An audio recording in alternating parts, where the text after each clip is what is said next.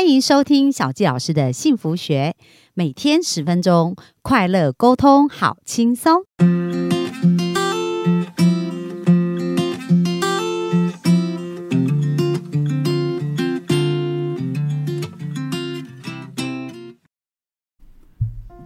欢迎收听小纪老师的幸福学。那本周呢，我们专访到我们内在原理的作者艾瑞克。那这本书呢，呃，其实在呃我们的博客来，还有在我们的网络上哦，其实呃曾经畅销好长一段时间哦，都是畅销排行榜，所以非常厉害，而且有很多的铁粉。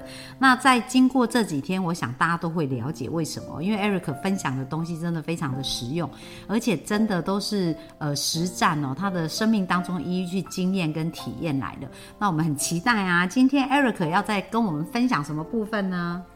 大家好，我是艾瑞克，今天跟大家谈的是成功方程式。哇，成功方程式。其实，如果说你要找一个公式来说，成功会等于什么？老实说，每个人的意见都不同。对，一百个这个成功者啊，你会发觉他们成功的这个因素好像都不太一样。啊哈，哦，所以才会有这么多成功学的书嘛，还有这么多不同企业或者这些杰出企业家的书。嗯哼，但是如果真的要找到一个比较接近啊，哈，比较有共识的，其实是在日本的经营之圣，叫做稻盛和夫。对他有一个公式是蛮蛮多企业家都认同的。嗯他说啦，成就就等于热忱乘上能力，再乘上思考方式。嗯，所谓的热忱呢，就是你喜欢做的事情，对，然后能力是你做得好的事情。嗯这两个乘起来啊，我们可以说这叫做天命。啊，天命就是这两个的交集。对，但是呢，如果你的思考方式不够积极，而是比较消极负面的，结果你你你想想看，就算你的热忱是一百分，你的能力也是一百分，乘起来好像是满分是一万分嘛，对不对？对可是如果你的思考方式是负面的，那你就变负的一万分。对，所以思考方式，他说是从正一到负一。像比如说那个小纪老师，你有没有看那个电影叫做《复仇者联盟》？有，对，里面对最后两集那一位萨诺斯啊，他是希望怎么样？毁灭一半。对，一个弹指之间就消失一半的生命哦，是全宇宙的生命要失去一半。对，所以你看他的思考方式是是是负的，嗯，毁就会。造成毁灭。对，对，但是如果你是一个正面积极的，你就会创造出更多的生命。哦，所以其实我在书中就有举一个实例哦，嗯，因为我在台大商研所毕业之前，我就有听到一个学长的故事。对，这个学长刚刚好大我二十岁，嗯哼，就是大我二十届的商研所学长。对，他的少年时期很叛逆，嗯哼，可是他是富二代，所以他在国中的时候其实是进少年感化院。哦，嗯，然后而且被应该好像被关了一年半吧，因为他是混黑道。然后出来以后，就算他有一点点做出什么好的事情啊，别人也都跟他说，那还不是因为你老爸？哦，对，就是说是因为你是靠爸一族的，对对对所以他就觉得很难过。可是后来有一件事情改变了他的生命，嗯，是在他二十六岁的时候。对，当时啊，哈，他有一个很要好的朋友，也是富二代哦，家境跟他一样好，结果自杀。哦，他的好朋友二十六岁自杀的时候，留了一封遗书给他，上面写着说：“啊，我觉得啊，人生该有的都有了，我觉得没有什么好追求的，我觉得人生再活下去没有什么意义。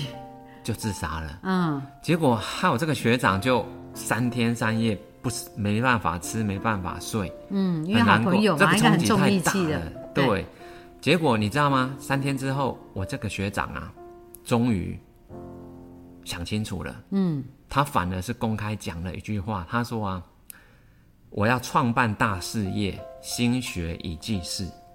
你知道吗？这个学长就是润泰集团的尹衍良。哦，尹衍良，对，所以你看背景出生都是一样的哦，都是有钱的富二代哦。结果一个是自我毁灭，可是另外一个你知道吗？尹衍良他后来就是在北京大学创立的光华管理学院，嗯哼，然后他在台北也有一个尹书田纪念医院，对，他真的实现了他他的梦想，二十六岁对他许下的承诺，他真的做到了。对，所以这个就是所谓的思考方式。哇，那这真的很重要哦。就是说，当他想清楚他要做什么的时候，他就有一个前进方向。那没有，就像他朋友这样觉得，哎，活够了，好像也没什么方向，就舍掉自己的生命。没错，但是毕竟因为这个稻盛和夫提出来的公式啊，是在二十年前那一个，你可以说就是创业家很多、机会很多的时代。对。可是现在你不觉得感觉好像每个领域大者恒大？嗯，感觉好像留给我们新新一代的这个机会变少了。现在就 L 型社会，对不对？之前那个谁说是 M 型社会嘛？哦，大对大前研一说是 M 型的，对对。然后像现在已经变 L 型，大家不是很有钱就是很穷了这样。大家只想躺只想躺平了，不想努力了。对啊，其实是因为现在是网际网络资讯太发达了，嗯，所以你一个好的构想。如果你真的做得好，你就有全世界的市场。对。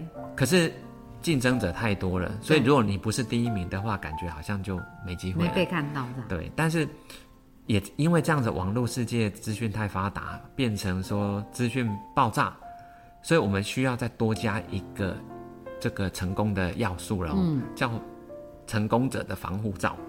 防护罩。对，这个防护罩是什么呢？它是可以帮助你呀。把自己的天命找出来以后，专注在你这个天命上面，嗯，不会被网络上这些这个迷惑。对，网络上你知道很，你知道很多假新闻，对，还有很多是会吸引你的注意力，对，让你分心的东西，嗯，所以我们感觉啊，这个世界哦，专注力变成比时间还要更珍贵的资产，对，所以我们必须要有这个成功者的防护罩，一方面呢是去。阻断就是网络上这些干扰我们的杂讯，对。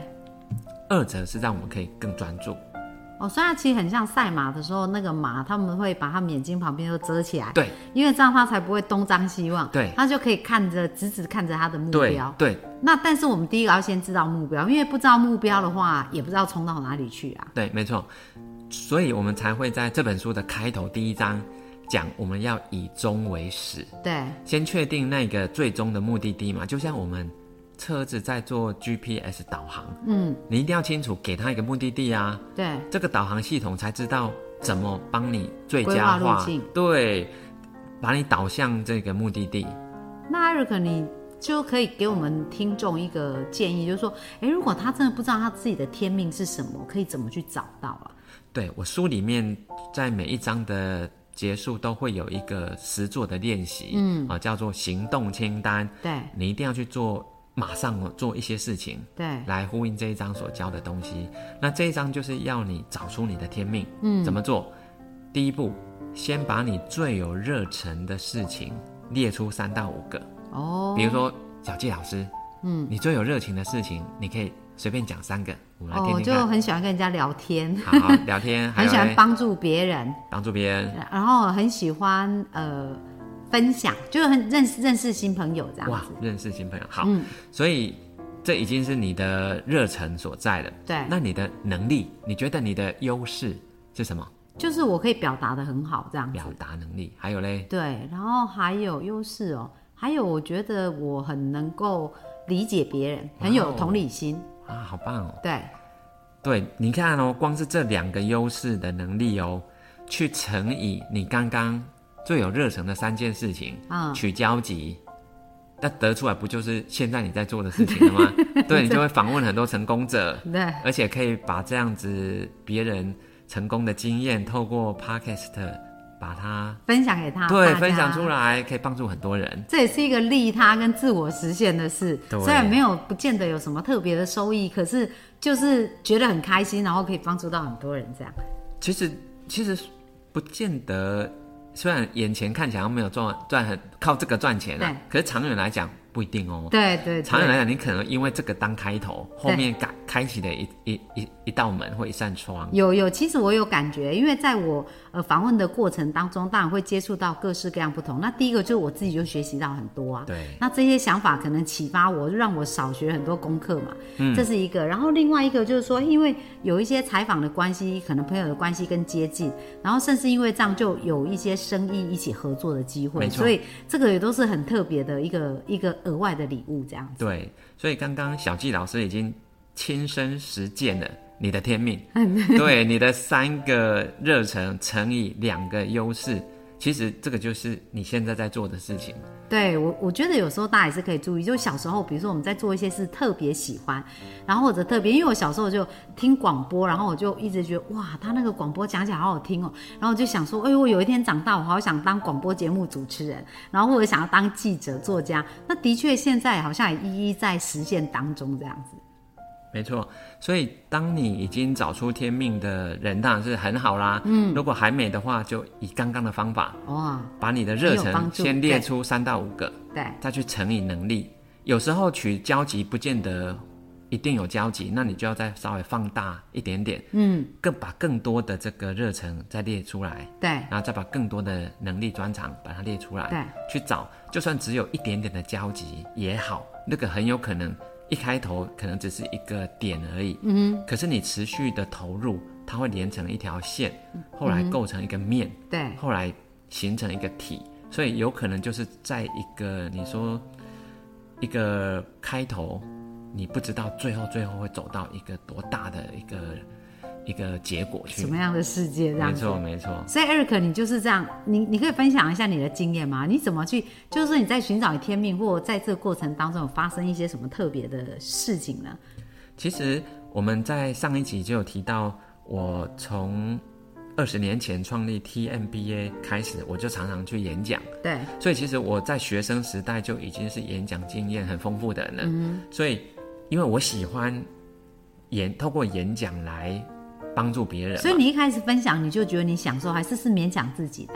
不是，不是勉强啊，我就喜欢啊，就喜欢。对，我就喜欢去分享知识，对，分享经验，嗯，所以这就是我的热忱，对，啊，所以这个热忱后来成为我的能力。我的能力以前小时候并没有演讲这个能力哦，因为我以前是很内向的人，嗯，所以我是很害怕公开讲话，对。可是因为这个热忱啊，往往就会帮助你。不断的去投入这件事情，对，因为热忱就是你没有没有薪水没有收入你也愿意做啊，嗯嗯嗯，很多人就是为了热忱都是可以不吃不睡的，对啊，然后就是做起来都非常认真这样子，埋埋头苦干，对对对，所以它会让你生出能力。啊哈，所以我才才会说整个天命啊，就算你真的找不出所谓的热忱乘以能力的交集，那没关系。我们就从热热忱开始开始，对，它会让你长出新的能力。嗯，所以我就是透过演讲这件事情，让我不止可以帮助了很多人，也养成了一个演讲的能力。那演讲的能力其实跟写作能力是高度相关的。嗯，因为你如果把讲的东西文字化，就是它就是写作了，或者反过来，对，你把写作的东西。